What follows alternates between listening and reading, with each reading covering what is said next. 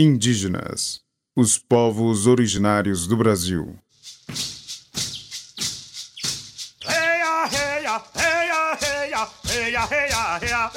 Índio vive na floresta.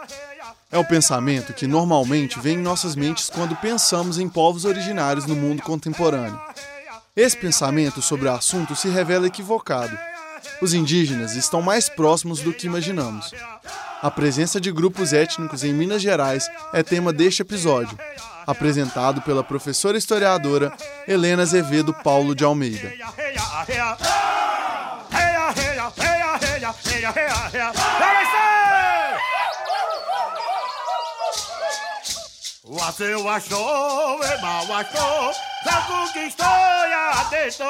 Existe um senso comum generalizado que questiona o porquê devemos valorizar as populações originais das Américas. Um dos supostos fundamentos é que essas populações estariam em declínio numérico ou que elas estão muito longe de nós, lá pro meio da mata, sabe? Bom, o IBGE, que é o Instituto Brasileiro de Geografia e Estatística, vem demonstrando a partir dos últimos censos que as populações indígenas estão crescendo, apesar das violências que sofrem constantemente. Em 1991, eram cerca de 294 mil indígenas. Já em 2000, o número sobe para 734 mil. Em 2010, já somam quase 818 mil. Agora, essa ideia de que não tem indígenas perto de nós, nossa, isso é tão errado. Vamos por partes. Estamos na cidade de Ouro Preto, na região central de Minas Gerais.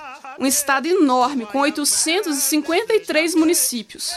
Eu não conheço o estado inteiramente, e sabendo disso, eu não teria como afirmar, a partir da minha experiência individual, que esses indígenas não estão perto daqui.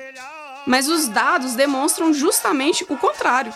Temos atualmente em Minas Gerais os Aranã, Caxixó, Krenak, Machacali, Pancararu, Pataxó, Chacriabá, Chucuru, Cariri. E esses são os que se encontram em Minas Gerais enquanto grupos, com aldeias específicas em locais delimitados.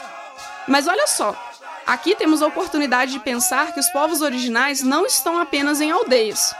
Em Belo Horizonte, temos um grande número de indígenas residentes na cidade. Vamos chamar de aldeia urbana.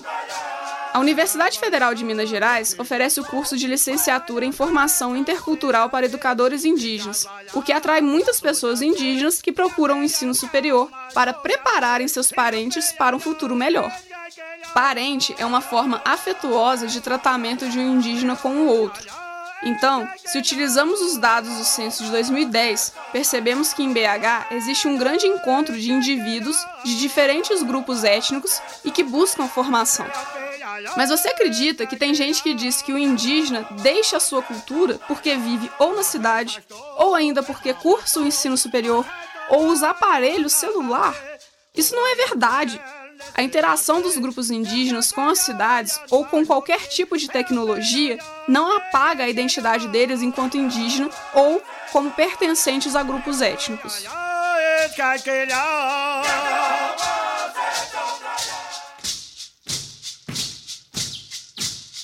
Se você gostou do tema e quiser ampliar suas reflexões sobre os grupos étnicos em Minas Gerais, a sugestão de leitura é o livro Os Indígenas e os Processos de Conquista dos Sertões de Minas Gerais, 1767 a 1813, do historiador Adriano Toledo Paiva. Indígenas, os povos originários do Brasil.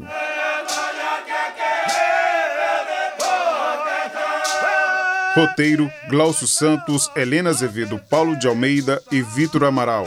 Pesquisa e apresentação: Helena Azevedo, Paulo de Almeida. Locuções de abertura e encerramento: Glaucio Santos e Vitor Amaral. Captação de áudio, edição e sonoplastia: Cimei Gonderim. Concepção de projeto e direção de produção: Glaucio Santos. Apoio: Grupo Cultural Wale Funiô, Jacildo Ribeiro, Carla Landim, Povo Paiaiá, Ademário Ribeiro, Danilo Nonato e Rômulo Ferreira.